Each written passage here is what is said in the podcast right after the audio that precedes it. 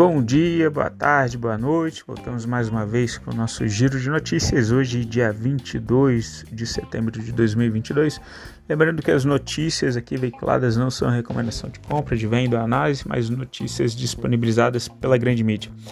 A Ásia negativa, tá? A gente tem a Austrália com 1,56 na Oceania, né? E a Ásia, Japão com queda de 0,58 a China com um 0,84 de queda, a Europa também negativa, estoque 600 caindo 0,44, a Inglaterra, o FT60 da Inglaterra caindo 0,25, os Estados Unidos com uma queda de 1,71 e o Brasil com uma queda de 0,52. Em relação ao dólar, o, o dólar fechou em R$ 5,17, tá? E a gente vê as criptos sofrendo bastante. Tá? Depois do anúncio, ontem a gente teve a super quarta decisão de manutenção de taxa de juros no Brasil, aumento de taxa de juros nos Estados Unidos de 0,75, o que era já esperado, né? cerca de 96, 98 economistas ouvidos lá nos Estados Unidos, apenas dois falaram que provavelmente teria aumento de 1%, o resto falou em 0,75. Não foi uma decisão é, fácil nem unânime lá nos Estados Unidos, como também não foi uma decisão unânime aqui no Brasil, tá? É, mas basicamente esse aumento de taxa de juros na Europa e nos Estados Unidos vem repercutindo em que, né? Em que o estrangeiro ele ele fala o seguinte, ó, eu vou buscar um pouco mais de renda fixa, né, para proteger meus investimentos com menos volatilidade porque o mundo ele pode entrar numa recessão global que salva uma guerra nuclear, tendo em vista lá que a Rússia ela está convocando, né, mais de 300 mil jovens ali são esperados na convocação para que eles engajem o, as operações ali de invasão na Ucrânia, tá? E, e enfim, é, eles provavelmente estão levando a pior. Teve uma entrevista inclusive com um representante da OTAN eles falando que já esperavam por isso da China, tá? Que eles não esperam que tenha uma guerra nuclear, mas o investidor ele não quer saber, ele quer proteger o investimento dele. É, com isso, então, o pessoal tira o dinheiro de tudo que é mais especulativo, né? Como a gente vem falando, diante de todo esse cenário caótico, e aí eles né, saem de empresas como empresa de tecnologia, por exemplo, você vê a NASA que sempre cai mais do que as outras, né? Você vê a S&P 500 caindo 1.70, a Nasdaq caiu 1,79, por exemplo. Então o pessoal sai de empresas de tecnologia que são mais especulativas, né, trabalham mais alavancadas, saem de criptomoedas, então o Bitcoin caindo 5,06, está em 19.184 dólares, Ethereum caiu 19%, está em 1.292 dólares, tá? então o pessoal vai se refugiar em renda fixa. Em relação às commodities, tá? a gente tem um petróleo Brent, que é referência para Petrobras, ele vem naquele zigue-zague descendente, muito em função das projeções ali de desaceleração econômica, né? E, mas agora ele teve uma ligeira alta de novo ali, 0,86, né? Tá brigando na casa dos 90 dólares, está em 90 dólares e 60 cents. O petróleo Brent, que é referência para Petrobras. Enquanto isso, o minério de ferro, tá? Ele avança e interrompe uma, uma sequência de quedas ali de seis dias Tá? Em Dailan, o minério de ferro com vencimento para janeiro teve uma forte alta de 3,24% hoje, tá, tá em 101 dólares. Ah, o minério de ferro 62 está em 98 dólares e 65 centos, uma queda de 0,15. Em relação ao minério de ferro, ele vem caindo também muito em função do desaquecimento econômico da China, tá? Tem um pacote ali de 145 bi que o governo chinês anunciou, mas até agora a gente não tem medidas mais concretas.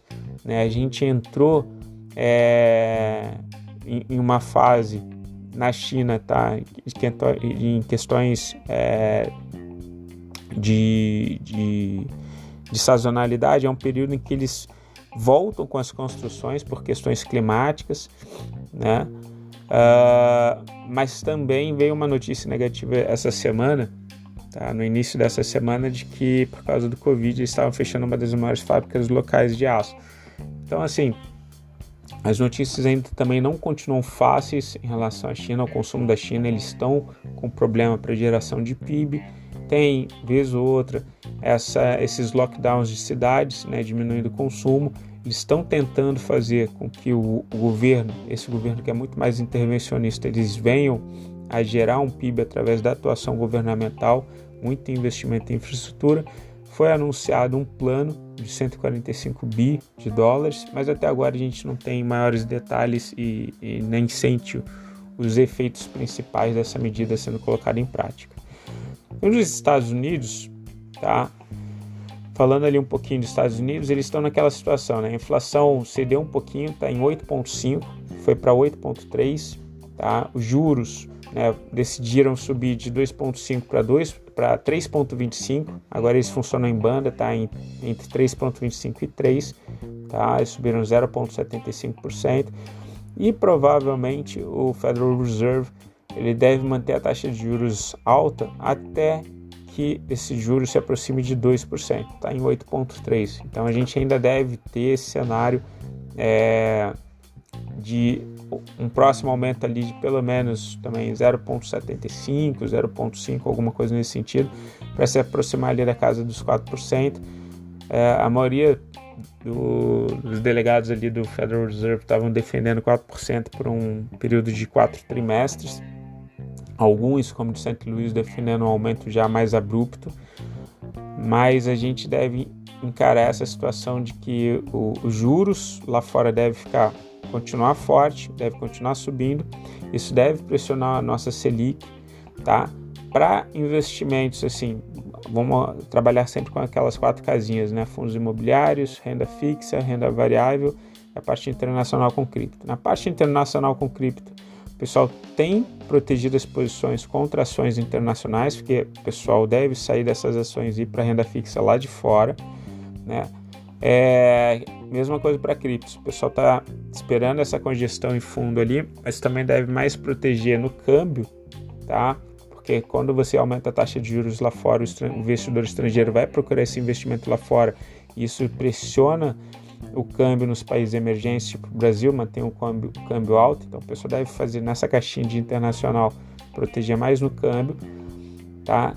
É e, e, e esperar um pouquinho a, o, a cripto se estabelecer.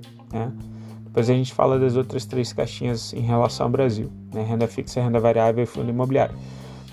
Na Europa, o dia começa com os índices estáveis e sem uma tendência clara. Tá? A expectativa é de que os bancos centrais do continente eles continuem a subir a taxa de juros. Né? A Suíça e a Noruega, a Noruega subiram suas taxas, tá? espera-se o mesmo para o Banco Central é, da, da Inglaterra, tá? deve também subir a, a taxa de juros por lá. Uh, e isso deve gerar também até um efeito pior tá? na geração de PIB da Europa. Por quê? Porque o custo de energia nunca teve tão caro. Né? Na Alemanha, em um ano, a energia subiu coisa de 400%. Então, uh, quando você aumenta a taxa de juros e, e piora as, as, situações, por exemplo, de compras financiadas, né, um produto que já está caro porque está caro produzir, mais o financiamento que ainda desestimula esse consumo, tudo isso daí deve afetar o PIB da Europa. Tá? Em relação à Ásia, as bolsas asiáticas elas reagiram mal à alta de juros dos Estados Unidos, especialmente por conta da valorização do dólar, que é o que eu acabei de falar. Né? O pessoal acaba investindo, é, saindo de países mais emergentes para países centrais e acaba buscando investimentos nos Estados Unidos. Tá?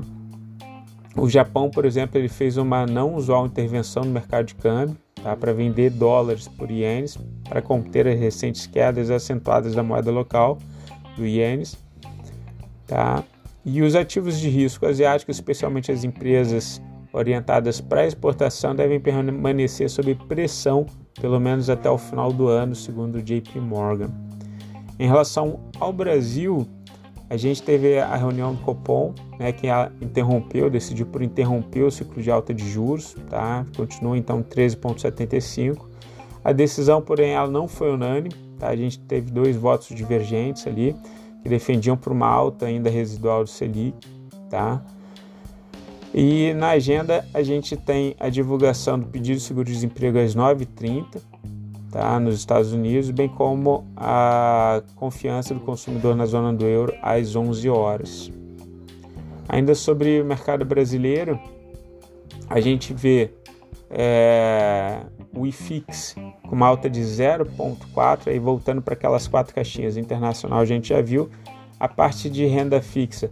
O pessoal tem visto a queda da inflação, tá? A inflação saiu de 10,07 foi para 8,73 e o projetado é para fechar em 7,04 no final do ano. Então, ativos que têm o IPCA eles vêm sofrendo um pouquinho, e GPM também. O pessoal tem buscado pré-fixado e ativos atrelados ao CDI. Porque o CDI, se eles estão subindo taxa de juros lá fora, né, e a gente não está falando ainda em cortar a Selic, provavelmente a CDI que acompanha a Selic vai se manter mais forte. Então a gente consegue manter ainda uma rentabilidade boa. E geralmente o CDI é o benchmark quando a gente compara a, o desempenho das carteiras de investimento. Né? Então, isso é uma, uma questão importante. Para para noticiários corporativos, o que, que a gente tem de importante? Tá? Tem a Blau 3, a Blau Farmacêutica, ela aprovou distribuição de 29 milhões em juros sobre capital próprio, dá 17 centavos por ação. A Embraer tá? e, e a portuguesa GMV, elas vão cooperar na área de desenvolvimento e integração do sistema para produtos e serviços de defesa, Tá? A CCRO3 de concessões, a CCR, né, comunicou a BlackRock que passou a administrar de forma agregada a participação acionária correspondente a 98 milhões de ações, tá? isso equivale a 4,85% das ações. A MRV Engenharia ela informou que a Velt Partners em investimentos realizou venda de suas ações ordinárias e passou agora a deter 4,99% das ações. Tá? RRRP3 Petroleum, R3 Petróleo, comunicou que a Schroeder Brasil alterou sua participação acionária no capital social da companhia, passando a reter 10 milhões de ações, cerca de 5,16% do total. Tá? E falar agora no finalzinho sobre a posição dos estrangeiros chama muito, muito a atenção, tá? O fato dos estrangeiros agora estarem vendidos na renda fixa, inclusive estão vendidos em 78.850 contratos ali. É, geralmente isso é quando o pessoal está projetando queda de taxa de juros, tá? então eles estão vendidos na, na renda fixa. No, no, índice, no mini índice, eles estão comprados em 105 mil contratos no mini índice, geralmente isso é uma bolsa para cima. Eles estão vendidos em 9.745 mini, mini contratos do dólar. Então, geralmente, eles fazem isso quando eles estão apostando numa queda do dólar. Né? Vamos seguir aí acompanhando os estrangeiros. Pessoal, fico por aqui. Desejo vocês um excelente resto de semana. Qualquer coisa, entre em contato. Beijos, tchau, fui.